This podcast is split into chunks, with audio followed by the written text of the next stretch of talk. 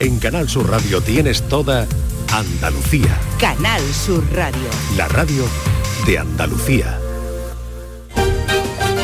En Canal Sur Radio, Días de Andalucía.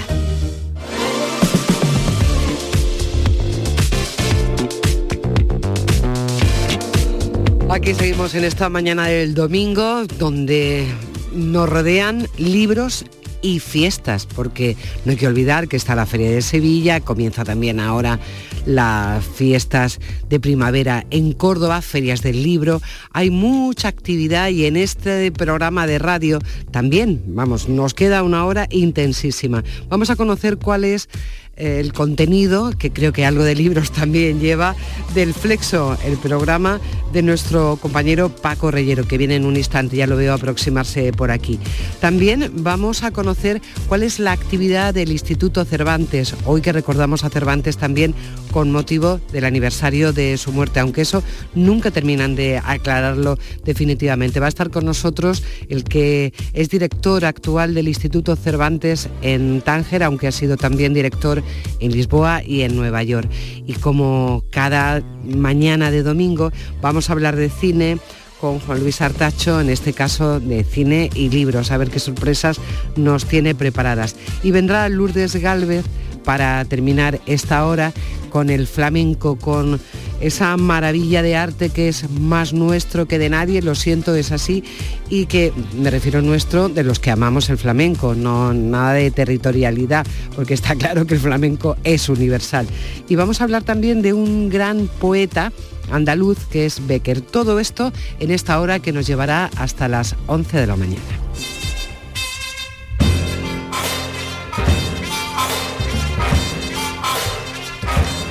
Tengo que reconocer que me gusta mucho la sintonía de esta sección. También me gusta siempre la canción que elige Paco Reyero para acabar la sección. Eso es cierto. Muy buenos días, Paco.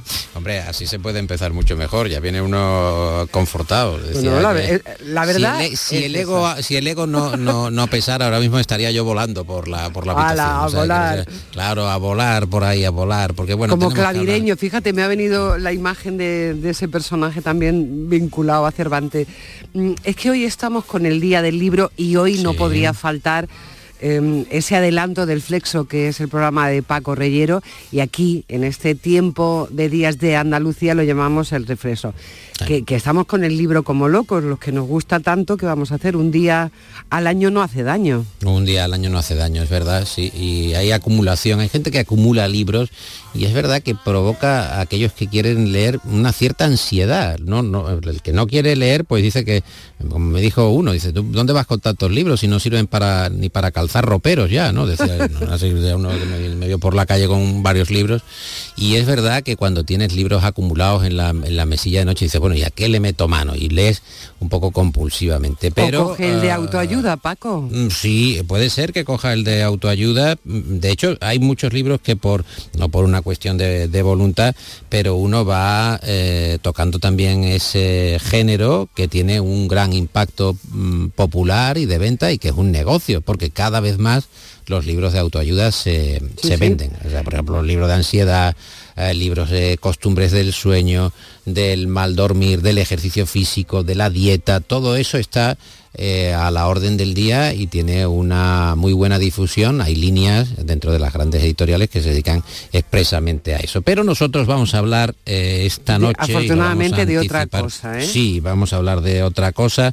Vamos a hablar de los poderes de la palabra, poderes de la palabra, que es el libro publicado por Galaxia Gutenberg del escritor, del ensayista Darío Villanueva, que es un hombre con un sentido del humor muy fino, irónico, inteligente y que habla sobre cómo la palabra ha ido evolucionando. Ya sabes que las entrevistas Primi en el Flexo eh, tratan de ir eh, por otros caminos, por carreteras secundarias, no preguntar eh, cuestiones quizá frontales. podríamos hablar de la Real Academia Española de la Lengua, que es donde ha trabajado y tiene vinculación Darío Villanueva pero claro, le queremos preguntar eh, algunas eh, particularidades de lo que viene a decir su libro y eh, cuando uno inventa una palabra de manera casual y esa palabra eh, tiene éxito, no tendría derecho a tener algún tipo de royalty o de derecho de autor.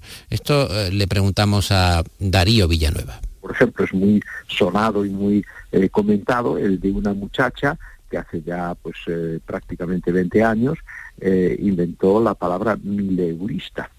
Eh, le hicieron una entrevista en un periódico eh, sobre su situación, joven buscando trabajo y demás, y entonces ella dijo, no, es que yo, yo soy realmente una mileurista. Era la primera vez que esa palabra entraba en circulación y fue tan exitosa que acabó en el diccionario, eso sí con la marca España, porque es una palabra propia del español de España. ¿Y ella puede reclamar derechos de autora en este caso o, inventa y se queda un poco sin, digamos, ningún ingreso? Porque inventar una palabra de esa, en fin, características no es poca cosa. Sí, pero... La academia no paga, ¿no, Darío? No, no, eh, hemos tenido, yo recuerdo en mi época de director, hubo un señor que mandó una carta eh, exigiendo eh, que se le reconociera la propiedad intelectual de la palabra jueza. Eh, a ver que se estaba utilizando mucho, ¿no? Y nosotros le respondimos que, que de modo alguno, que la lengua es totalmente comunal, ¿no? y que la iniciativa de un hablante por sí misma no significa nada si el resto de los hablantes no la asumen y no la ratifican, ¿no? Por lo tanto, no, no cabe este tipo de eh, conceptuación mercantilista del derecho de propiedad sobre las palabras. Es curioso, ¿verdad, Paco? Porque existe, puedes tener propiedad sobre un dominio en Internet y no puedes tener ninguna propiedad por, por lo que ha dicho Villanueva, que me parece fundamental, que es el, la propiedad común ¿no? de las palabras. La propiedad común, pero yo invento una palabra que da tanto juego, oye, eso algún tipo de reconocimiento debería tener. Sobre todo si es mileurista, imagínate. La He inventado mileurista. ¿Cuántos titulares no habrá ayudado esa joven que ahora eh, es anónima y que no sabemos su nombre? ¿Cuánto habrá ayudado a la conversación, a la tertulia? Soy una mileurista, soy un mileurista. Eh, es que describe la situación tal y como se vive y sin embargo no tiene ningún tipo de reconocimiento. Es lo que es, bueno, la magia y también los recovecos del lenguaje. Fíjate que le hemos preguntado también a Villanueva sobre cómo la imagen está mm, ganando terreno a la propia palabra o eh, la mezcla de imagen y algo de oralidad frente a la palabra escrita. Y hay preocupación en Google eh, porque los eh, jóvenes, los segmentos más jóvenes de la sociedad cada vez consultan menos lo escrito y prefieren otros formatos, formatos como TikTok, donde si uno eh, tiene relación con gente adolescente, sabe que consumen de una manera compulsiva un vídeo detrás de otro. Es decir, esa lucha que hay entre la palabra escrita y la oralidad con la imagen. Y ahora eh, yo he leído, por ejemplo, que en Google existe la preocupación de comprobar que en un determinado segmento de edad, eh, juvenil sobre todo, eh, está habiendo una, un, un, desvío a usar Google como fuente de información enciclopédica y que prefieren irse a TikTok por una razón, y es que en Google la información eh, viene a través de escritura en la pantalla, mientras que en TikTok esa misma información se da a modo de píldoras orales eh, y con imagen. Eh, claro, esto significa también una enorme reducción en, la riqueza y en los matices de lo que se enseña o de lo que se muestra. Por lo tanto, sí, la imagen en TikTok es fundamental, pero lo que yo destacaría es que va acompañada de palabra oral, de la oralidad. Y qué oralidad, Paco, a veces, qué oralidad. ¿Y qué oralidad, exactamente? ¿Qué tipo de lenguaje o de coiné, de expresiones que realmente, eh, bueno, yo creo que impiden o dificultan notablemente eh, la, comunidad eh, entre hablantes, ¿no?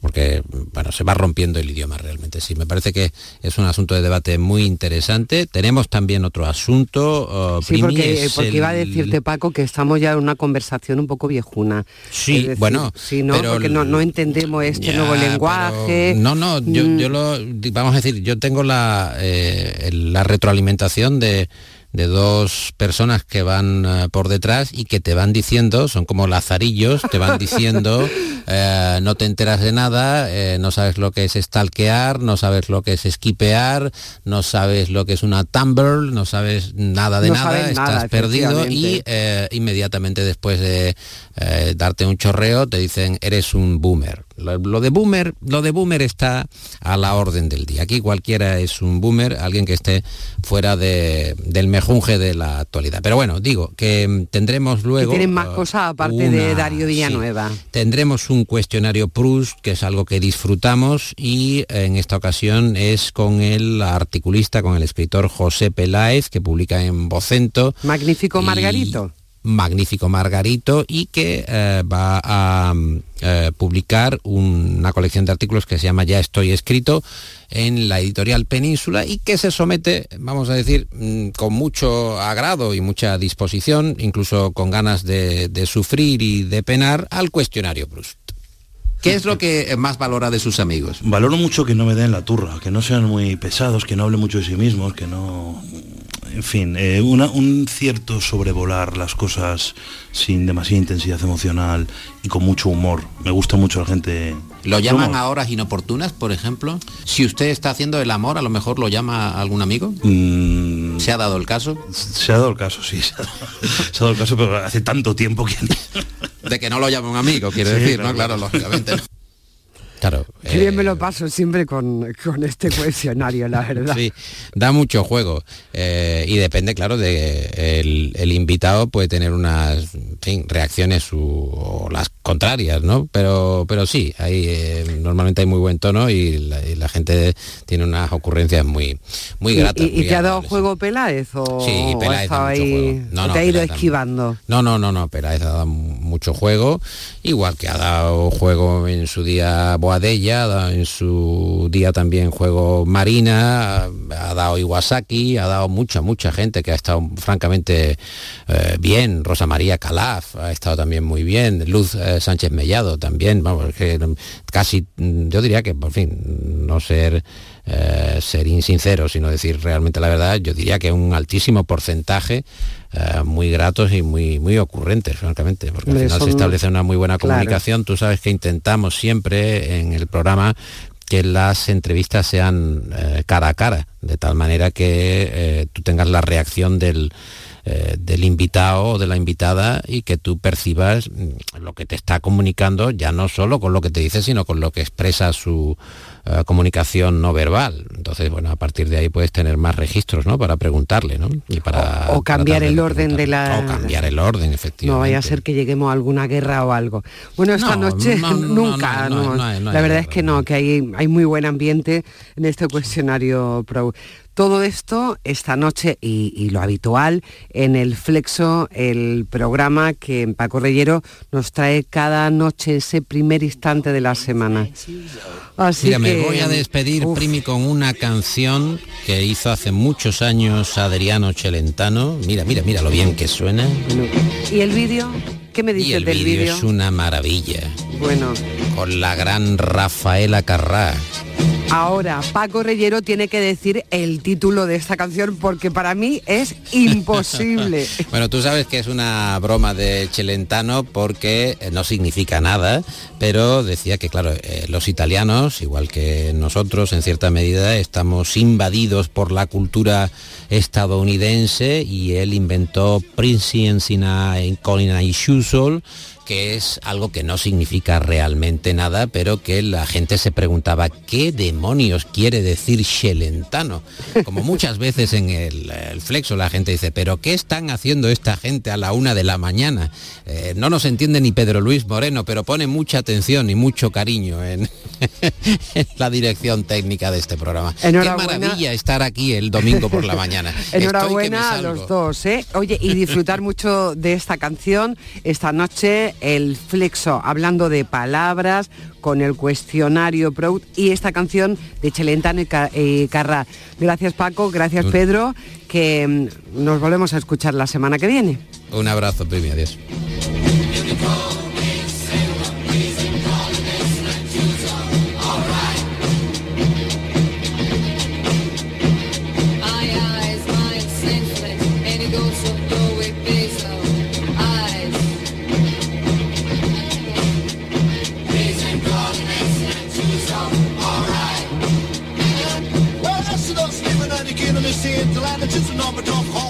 In.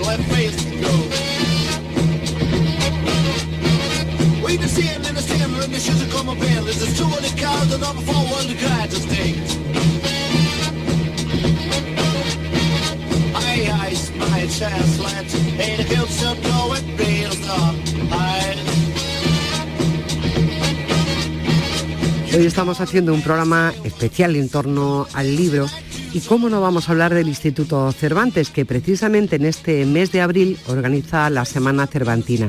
Es una semana cultural que conmemora el Día Mundial del Libro y que contiene diferentes actividades todo en torno al mundo de la literatura, la lectura, la cultura en general.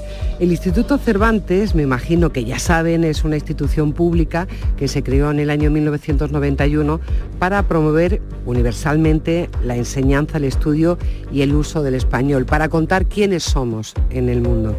Pues en el Instituto Cervantes hay muchas actividades en torno a este día, como decía. Una de ellas es una exposición que se titula Del uno al otro confín, las bibliotecas del Instituto Cervantes, y que ha hecho una selección, seguro que ha sido trabajosa, desde el año 1592 de esos libros especiales que hay en las diferentes bibliotecas del Instituto Cervantes, que tiene un lugar en 90 ciudades de 45 países.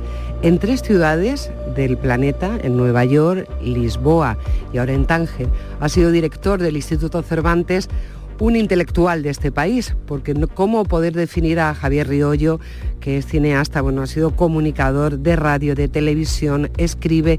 Ahora mismo nos interesa su faceta como director del Instituto Cervantes y le damos la bienvenida. Feliz día del libro, Javier. Eh, muchas gracias. Me estoy riendo porque tú estabas definiendo las cosas que yo hacía y yo me estaba acordando de las cosas que tú hacías también. Porque te he visto en varios frentes. Sí, la verdad es que llega, llega, un momento en la vida que uno... hemos coincidido en varios frentes que tenían que ver con el documental, con la televisión, con la comunicación o sea que, bueno, vidas paralelas un poquito. ¿eh? Sí, pero realmente em, tu vida, tu vida paralela en este caso, ha sido paralela a la cultura siempre. Y hablar de España, de la cultura española, entre ciudades como las que he nombrado, Nueva York, Lisboa y ahora Tánger, ¿cómo ha sido para ti? Pues mira, la verdad es que fue, tú me conociste antes de que yo estuviera en el Cervantes. El Cervantes fue una opción eh, casi final de una carrera, ¿no? No final exactamente, pero ya cuando uno ya tenía hechas sus cosas, ¿no? Cuando ya había trabajado en el periodismo cultural durante 35, no sé cuántos años, ya me da una pereza hablar de las décadas, cuando ya había hecho muchos documentales, cuando había hecho algún libro, cuando tal, y en ese impasse que estaba yo a gusto, cómodo en mi grupo, que era el grupo Prisa y haciendo otras cosas, me dice, mira, te vamos a hacer una oferta una vez más para un Cervantes. Me la habían hecho dos veces, que no puedo decir quién ni ni a dónde, ¿no? Y había hecho que no con dolor de mi corazón.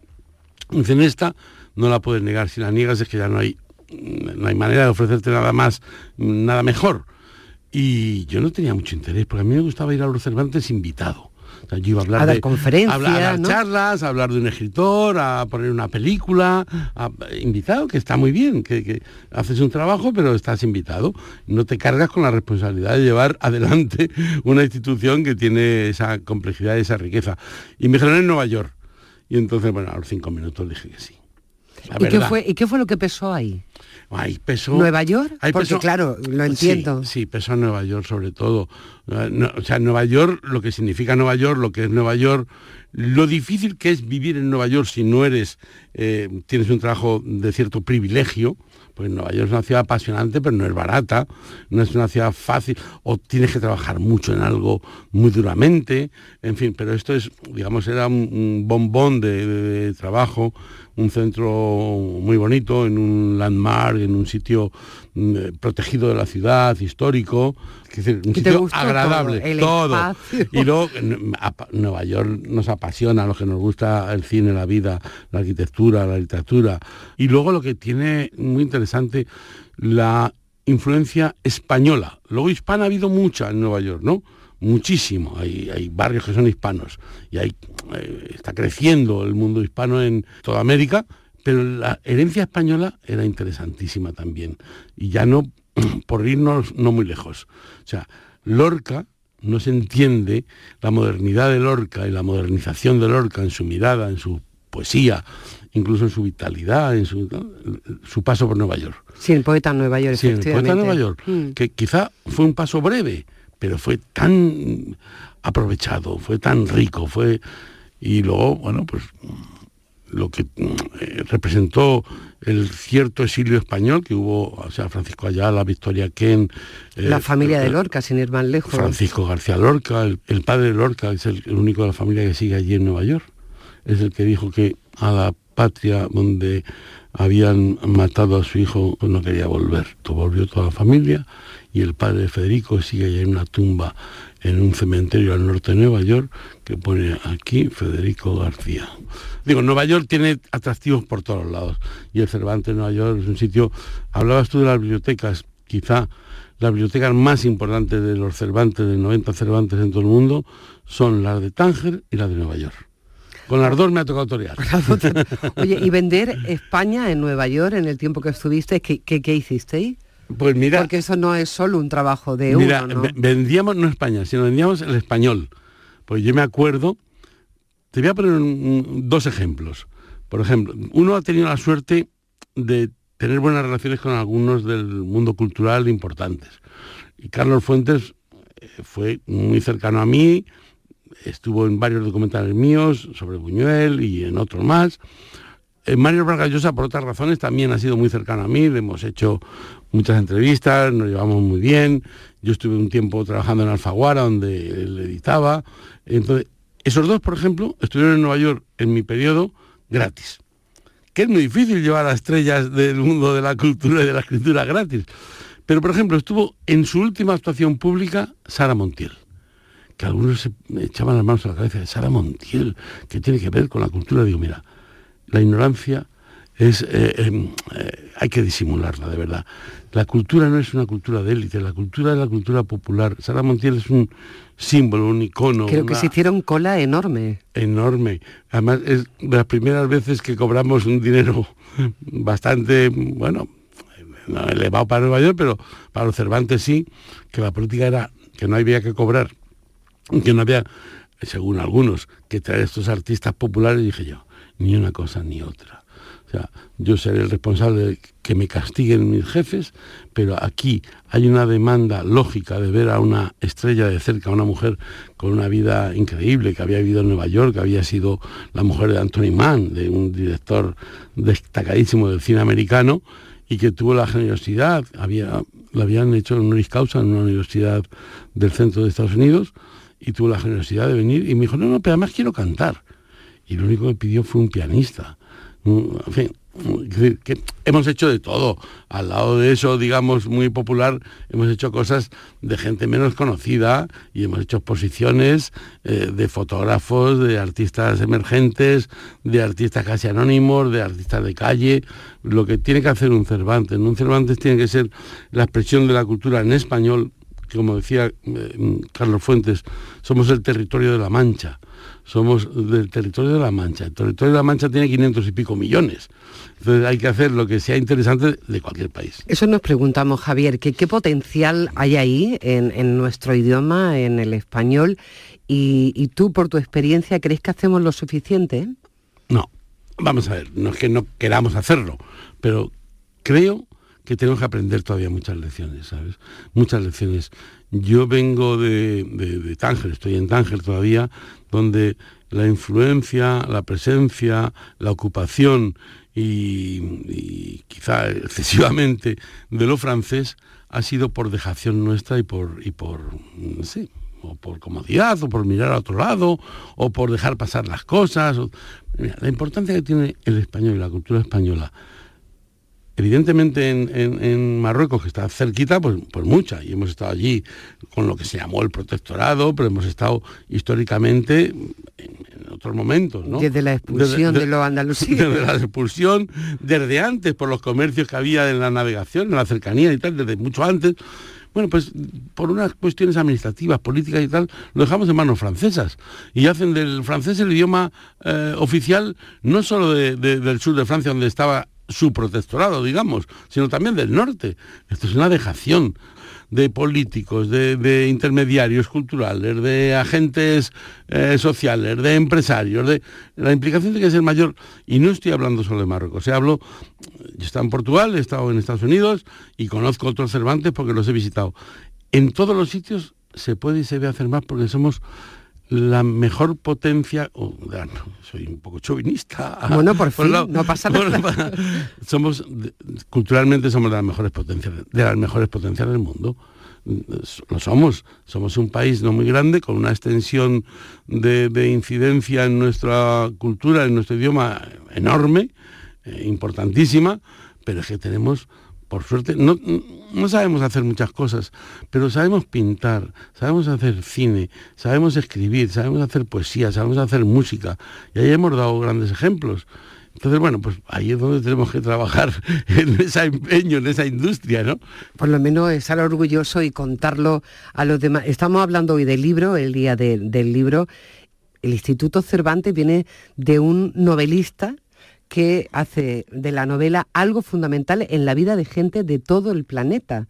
Con lo cual, el libro ha sido un medio de comunicación fundamental. Tú que eres un intelectual, ¿qué, importancia tienen los libros en el día de hoy, en este 23 de abril del 2023? Mira, yo vengo por suerte, por desgracia, en una familia sin dinero, pero con, libros. O sea, mi familia era de profesores, maestros, profesores, eh, eh, calígrafos, así, y lo que siempre había en casa eran libros. Y lo que hacían mis padres era leer y tratar de tirar para adelante, ¿no? Además, yo crecí en Alcalá de Henares. Entonces yo a Cervantes lo, he tenido de vecinos ya. Mi colegio era el colegio Cervantes, la plaza era la plaza Cervantes, la gaseosa se llamaba Cervantina, el teatro Cervantes, donde vi las primeras películas, el salón pequeño Cervantes, eh, yo estoy rodeado. Y luego, al lado de Cervantes, tengo que decir que también ha sido importante por el lado alcalaíno, además de la universidad, la historia, el pasado, los libros, la Biblia políglota, todo eso, Azaña Azaña era esa otra figura de la imaginación de un país que pudo ser de otra manera y de alguien que era muy buen lector y muy buen escritor.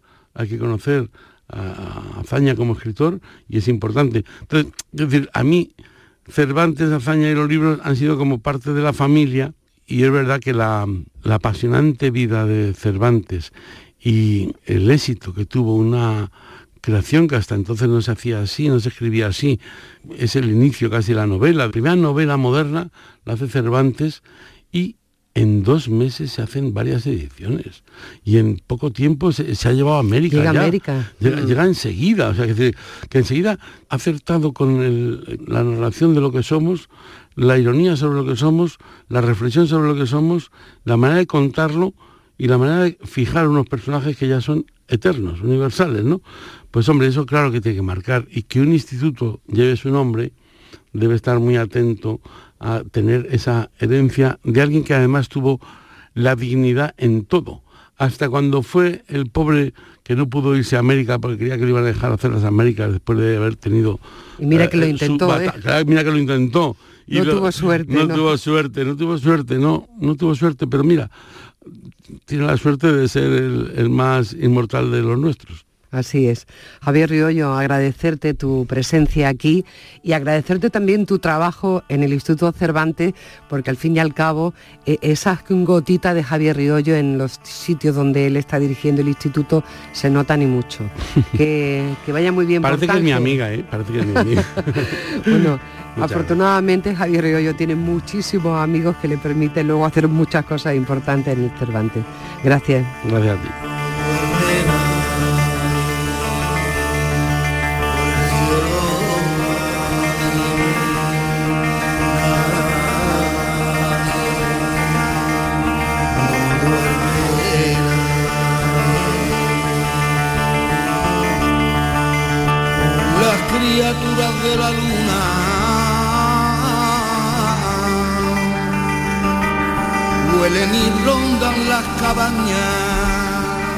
Aquel poeta Nueva York de Federico García Lorca, mirado por Enrique Morente y Lagartija en un disco que ya se convirtió mítico como era Omega. En Canal Sur Radio, Días de Andalucía.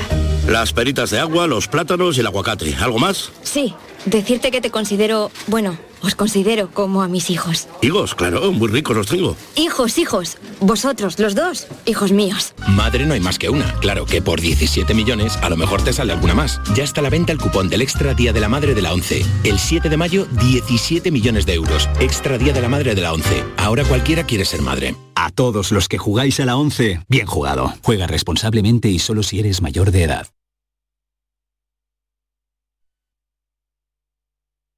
Escuchas Canal Sur Radio en Sevilla. Si necesitas un electrodoméstico, ¿por qué pagar de más en grandes superficies? Ven y paga de menos en Tiendas El Golpecito. Tus primeras marcas al mejor precio y una selección de productos con pequeños daños estéticos con descuento adicional y tres años de garantía. Tiendas El Golpecito. Ahorra hasta el 50% en tus electrodomésticos. 954-100-193 y tiendaselgolpecito.es. Escucha bien lo que te voy a decir. Alégrate, ya no te vas a arrepentir. Yo te voy a ayudar a que puedas ahorrar nuestro petróleo. Ese sol y no lo pueden apagar. Placas fotovoltaicas Dimarsa. Infórmate en el 955 12 13 12 o en dimarsa.es. Vete a dormir con una sonrisa, con el show del comandante Lara. El humor más travieso, los invitados más divertidos, las mejores versiones musicales de Calambre. El show del comandante Lara. Los domingos en la medianoche en Canal Sur Radio. Más Andalucía, más Canal Sur Radio. Oiga, ¿abren ustedes hoy domingo? Por supuesto, con una cocina a pleno rendimiento. A mediodía le podemos ofrecer Lugo Málaga. Por la tarde, un Barça Atlético de Madrid y un Racing Granada.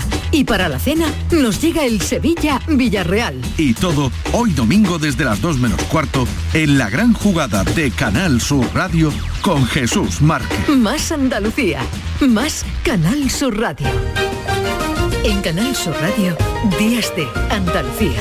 Tostada con aceite y cine. Es el tiempo del cine, es el tiempo de Juan Luis Artacho y hoy que estamos rodeados de libros vamos a hablar de eso, de cine y de libros. Hemos sabido esta semana que dos mitos del cine, Almodóvar y Tarantino, habían sacado, habían publicado relatos autobiográficos, en fin hay mucho ego en el mundo del cine y alguno de ese, parte de ese ego se ha ido eh, transmitiendo en los libros. Juan Luis, buenos días. Buenos días, Primi. A ver, ¿qué libros nos traes hoy? Pues primero decir que los amantes del cine, yo no sé si sigue siendo así la nueva cinefilia, pero antes, ya me, pongo de mayor, eh, complementábamos los visionados de las películas con las lecturas de los autores que nos apasionaban. Y hay muchos libros de, maravillosos de autores como Tarkovsky, como Ingmar Bergman, eh, muchos, muchos relatos, eh, tanto autobiográficos como hablando de cine, análisis de André Bazin, sobre todo franceses que hicieron mucho por la divulgación desde la literatura del cine cine. Y, bueno, ha sido un complemento maravilloso que era como una continuación de ver cine y seguir aprendiendo a través de, ellos y de los libros. ¿no? Y hemos seleccionado tres, eh, como siempre hacemos, con películas y en este caso con libros, eh, claves, por lo menos en mi, en mi recorrido emocional y, algunos de ellos Sí, porque aquí sería hacer, hacer una selección, debe ser horrible y en tu caso, bueno, habrá estado como una, toda la semana pensándolo. Sí, me iba a traer esta mañana al, estudio algunos de los libros, pero claro, tengo ahí una biblioteca, la verdad que grande y hay mucho, mucho donde leer y mucho muy bueno. ¿Y, qué, te ha llevado a esta selección? Pues que son los primeros que leí y que he recurrido varias veces a ellos, lo he leído muchas veces y que me han emocionado por los autores que están detrás, que siguen siendo algunos de mis referentes. Y si quieres arrancamos con el primero, que es un, un libro básico de, de, los amantes al cine, que es El cine según Hitchcock de François Truffaut.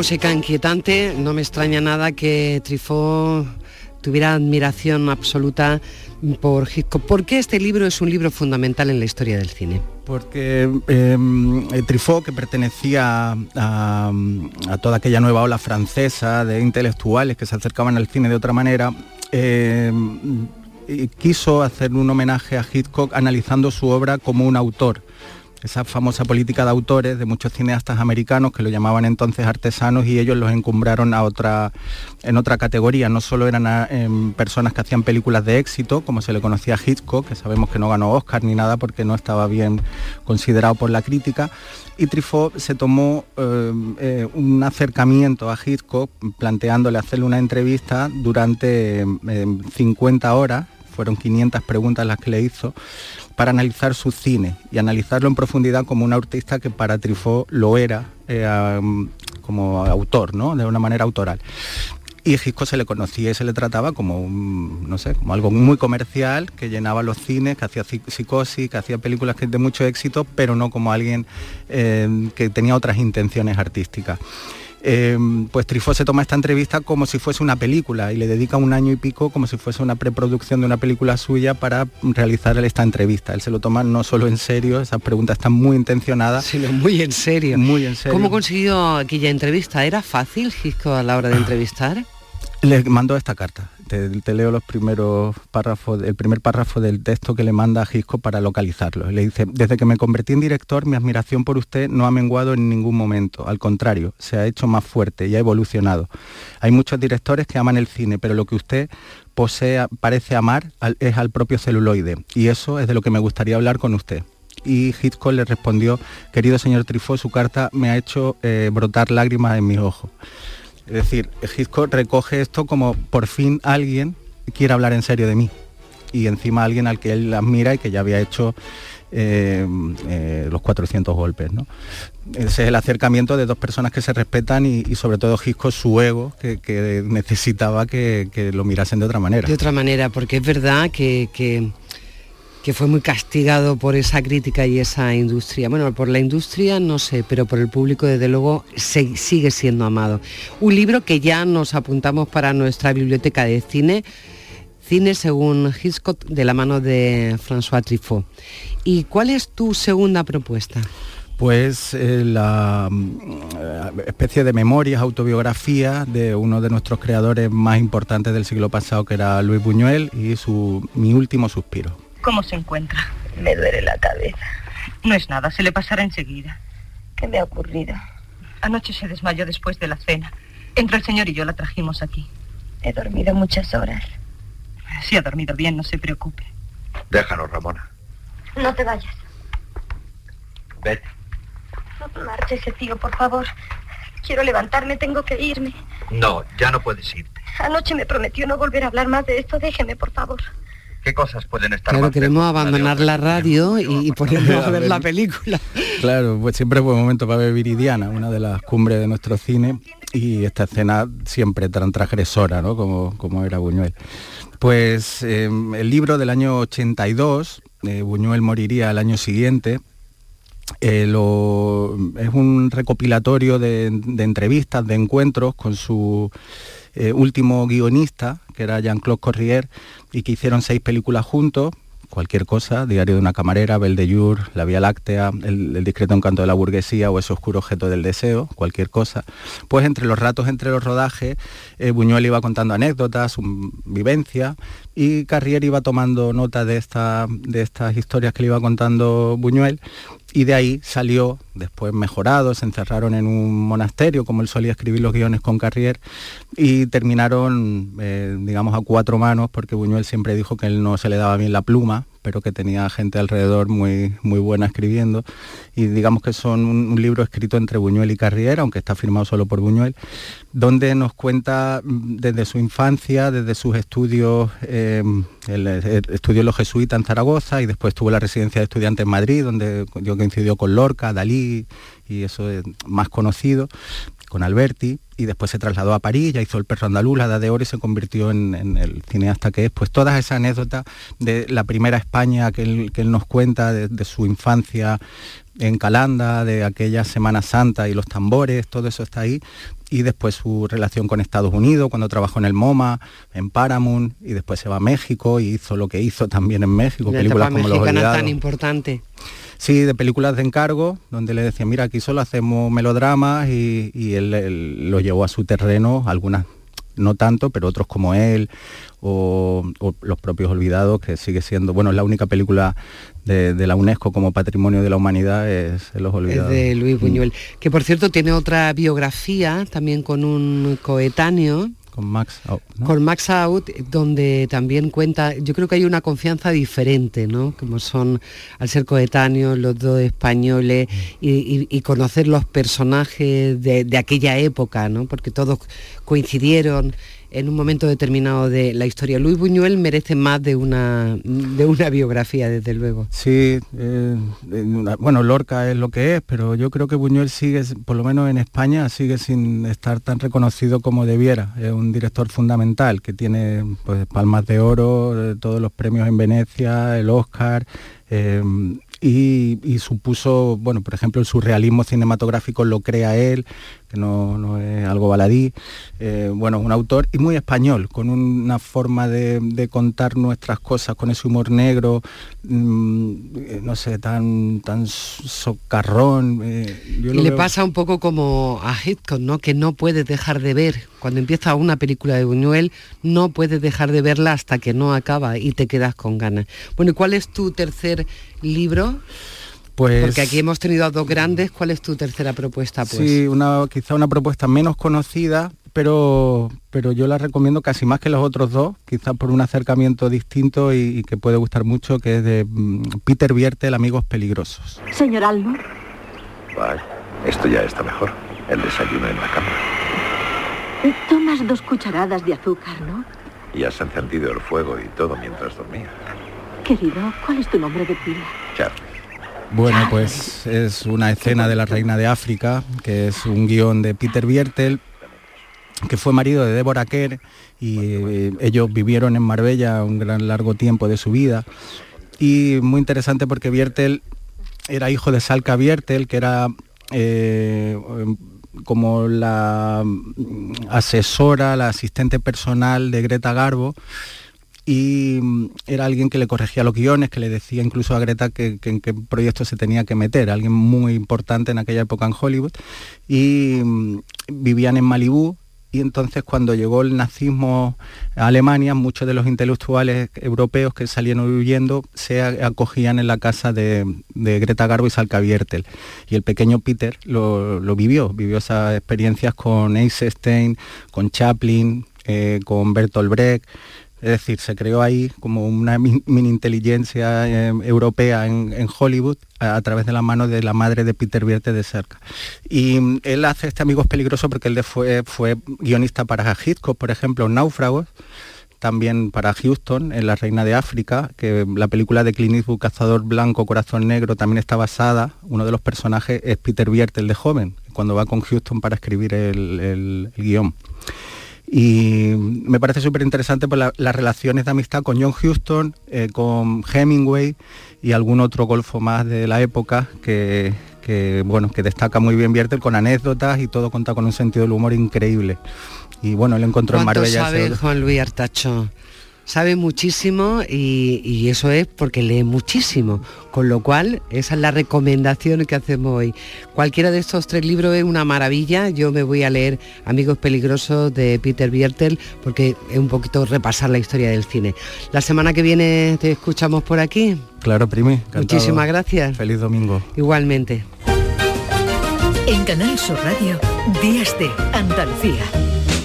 Gran gala homenaje al guitarrista Manolo Sanlúcar este 25 de abril, organizada por el Instituto Andaluz del Flamenco en el Teatro Villamarta de Jerez de la Frontera.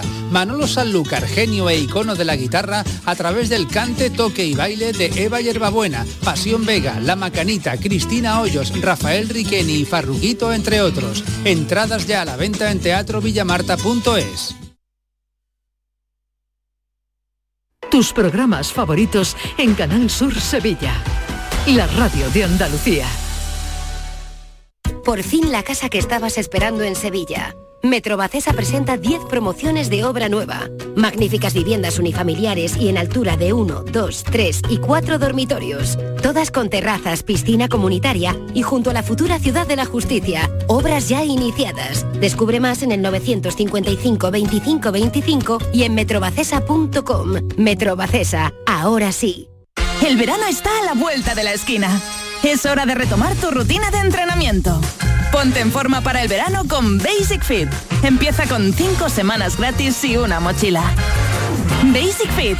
Go for it. Este fin de semana volvemos a disfrutar de la radio contigo en Gente de Andalucía, con todo lo que nos ofrece nuestra tierra y con su gente. Déjate seducir por todo lo que tenemos y síguenos. Gente de Andalucía, con Pepe de Rosa. Este fin de semana desde las 11 de la mañana en Canal Sur Radio. Más Andalucía, más Canal Sur Radio. Oiga, ¿abren ustedes hoy domingo? Por supuesto, con una cocina a pleno rendimiento. A mediodía le podemos ofrecer Lugo Málaga. Por la tarde, un Barça Atlético de Madrid y un Racing Granada. Y para la cena nos llega el Sevilla Villarreal. Y todo hoy domingo desde las 2 menos cuarto en la gran jugada de Canal Sur Radio con Jesús Márquez. Más Andalucía, más Canal Sur Radio. En Canal Sur Radio, Días de Andalucía. Compás.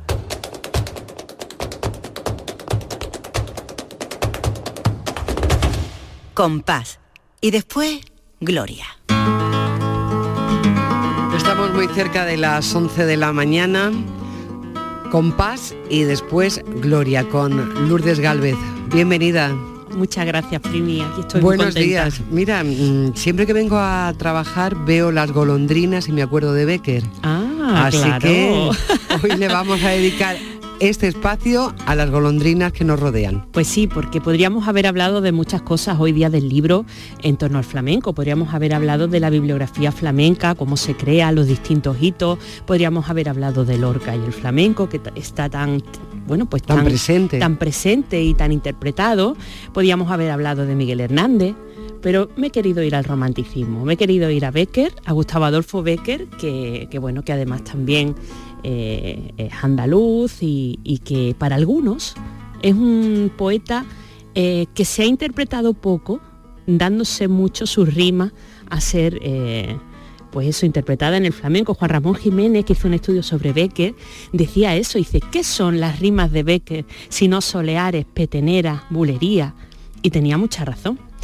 Y bueno, pues mm, si quiere empezamos escuchando al maestro Calixto Sánchez, que además de cantaor, pues fue un maestro y sigue siendo un maestro para el flamenco, para todos, es uno de los pioneros en la docencia del flamenco y que hizo un disco que para mí es una joya, que se llama De la lírica al cante, en el que se fija en Lorca y en otros muchos poetas como los Machados o Villalón, pero que hace estas seguirillas con una de las rimas de Becker que a mí me parece preciosa. que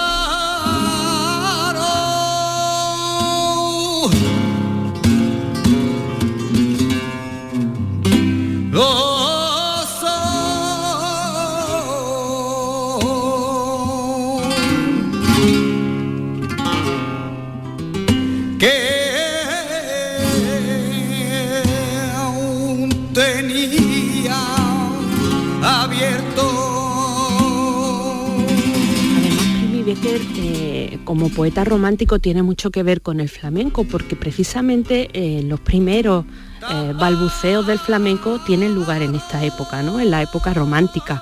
Además, él nace en 1836 en Sevilla, pleno florecimiento de, de- lo que será el flamenco, un poquito antes quizá. Quizá la época eh, buena donde se está forjando los cantes son unos 30 años más tarde, ¿no? Pero mm, Sevilla era un, lugar en el que había eh, un gran encuentro de, cultura, era un crisol y eso hace que, le marque mucho a él. Además, su padre era un pintor costumbrista, entonces él, eh, eh, en los cuadros de su padre se ven un montón de escenas que podríamos denominar flamencas y son una cosa que tanto él como su hermano Valeriano eh, pues la maman, como decimos aquí, ¿no? Desde chiquitillo. Y eso pues eh, obviamente eh, les marca de una manera, aunque sea inconsciente, ¿no? Hay apuntes de, de su padre de dibujo, de sus hijos, en los que se ve a Valeriano mm, tocando una guitarra. Entonces, bueno, pues se ve que, que- no era nada ajeno a, a Becker el tema de- del flamenco, es una cosa que la ve desde, desde muy pequeño. Y cuando se traslada a Madrid, que lo hace en 1854, pues se lleva a Madrid todas esas vivencias, esa ese imaginario eh, sevillano y lo plasma no solo en sus obras, Primi, porque también eh, se refiere a cosas flamencas en sus artículos de prensa. Quizás Claro, es donde eso iba a decirte que ahí, ahí es verdad que hace una militancia de lo andaluz, de, de las costumbres andaluzas y por supuesto también de- del flamenco. Y eso es, pues podemos escuchar, si te parece, a, a Enrique Morente, que también fue un enamorado de la poesía en general y, como no, también volvió sus ojos a Becker. Yo sé cuál es el secreto de Yo conozco la causa de tu dulce secreta languidez y te ríes. Algún día sabrás niña por qué. Tú lo sabes, Avena, y yo lo sé, y yo lo sé. Ay, Avena, ay, Avena, ay, Avena. Ay, yo ya lo sé. ¿Qué crees tú que tiene Becker para que sea tan atractivo a la hora de, Pues yo pienso eso de precisamente. ser una letra del flamenco? Exactamente, yo pienso que eso precisamente, que esa, ese flamenco estaba tan interiorizado en él, aunque entonces ni siquiera se denominara flamenco, ni se denominaran soleares, bulerías, peteneras, pero eso estaba ahí y eso hace que sus letras eh, sean, sean muy Encajen cantables, bien. encajen muy bien. Entonces, eh, verdaderamente las lees y te entran por distintos palos. Y dice, además está expresando esos sentimientos que muchas veces expresan las letras en solamente tres versos, ¿no? Grandes sentimientos universales, pues de amor, de celo, de miedo ante la muerte, ese tipo de, sentimientos que expresa también el flamenco, que si también lo digo, también expresa eh, la alegría, ¿no?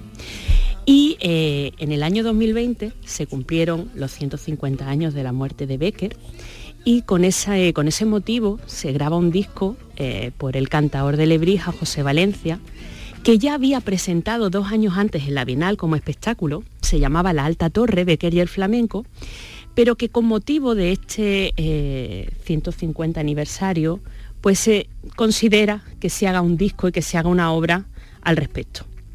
Entonces, eh, pues se hace para mí un disco precioso, una joya, se interpretan distintas eh, rimas de, de- de Becker, porque se basan en las rimas, y bueno, tiene estas cantiñas, bueno, él, José Valencia le llama Alegrías de Lebrija, tienen esa influencia de las cantiñas de Pinini, que estuvo también allí en Lebrija, y que queda maravillosamente, vamos a escucharlo. Que a un mismo tronco enlazada se aproximan y al besarse y formar una sola llama se aproximan y al besarse y formar una sola llama Qué bonito esto. que me gusta. Esto Precioso, tiene esa, ¿eh? esa dulzura pastueña de, estas cantiñas, de estas alegrías que son tan características de Lebrija y que José Valencia las hace también. Y bueno, Primi, me gusta pensar si nos viera Becker por un boquetillo, ¿eh? que ni siquiera vio la criatura sus obras eh, publicadas, ¿no? Y que haya gente que, que a lo largo del tiempo haya vuelto los ojos a su poesía y la haya metido por flamenco, que es algo que él también pues vivió y, y- y mamó desde, desde que nació hasta su muerte. Lourdes, de todo lo que el flamenco ha hecho por Becker, ¿a ti qué es lo que más te ha gustado? De lo que te gusta a ti cantar, que por cierto hace tanto tiempo que no canta aquí. Hoy sí, es verdad. Hace mucho tiempo que no canta aquí. Eso es ¿No un... tendrás tú una coplilla de Becker que... Mm, Pues no, me has pillado ahí muy malamente, ¿eh? Esto se prepara. No, porque no sería una improvisación. No, pero me gusta mucho el disco de Calixto Sánchez que hemos hablado y, y José Valencia. Bueno, José Valencia es que es uno de mis predilectos, de, de los cantabres actuales. Entonces me parece que esta obra de, de Becker y la Alta Torre, las rimas de Becker, me parece que es una obra redonda. Y es, La verdad es que sí. esa sí que sería también una buena adquisición en este día del libro, independientemente del libro que te estés leyendo, poder escuchar esto. Y hablando de libros, ¿qué lee Lourdes Galvez? Uy, leo muchísimo, soy una lectora voraz desde que era muy pequeña, me encanta leer y ahora llevo siempre 8 o 10 libros para adelante. Ahora mismo estoy leyéndome la biografía de, de Niño Ricardo, el gran guitarrista, que escribiera Norberto Torres y Eusebio Rioja hace ya eh, unos cuantos años, pero la estoy leyendo ahora. Eh, acabo de leer un libro de un escritor de Huelva, eh, José Manuel Alfaro, eh, El último latido de Australia, lo acabo de terminar porque me gusta mucho la novela histórica también. Mi libro, digamos, de cabecera al que vuelvo una y otra vez cuando tengo ganas de pasar un buen rato es El Señor de los Anillos, lo leí con 11 años. O sea, y ahí sigue. Y ahí sigue, me encanta, me encanta. Y bueno, que me gusta mucho leer y tengo siempre una cola de libros esperando para leer y es uno de los regalos que más ilusión me hace recibir. Pues si quieren regalarle algo a Lourdes Galve, ya lo saben, regálele un libro o llévenle a un buen concierto de flamenco. Eso. Bueno, y a una exposición de arte, es que Lourdes tiene para mucho. Muchísimas gracias por esta alegría que nos has traído hoy con la música flamenca en esta sección que tanto nos gusta. Hasta la semana que viene. Muchísimas gracias. por la tarde me vienes a buscar y vamos a perder el tiempo un rato. Volvemos a Yo creo que no, que esta tarde no vamos a perder mucho el tiempo. Vamos a aprovechar para ir a algún concierto, dar un buen paseo, coger un buen libro, porque hoy en el Día del Libro a eso hemos dedicado principalmente casi todo este programa. Volveremos el próximo fin de semana ya con Carmen Rodríguez de Garzón, que espero que se lo esté pasando muy bien, y nosotros todos deseándoles eso, un buen fin de semana o lo que queda de él, y una semana espléndida. En la producción de este programa ha estado María Chamorro y en la realización Javier Reyes y José Manuel Zapico. Adiós, buen día. En Canal Sur Radio, Días de Andalucía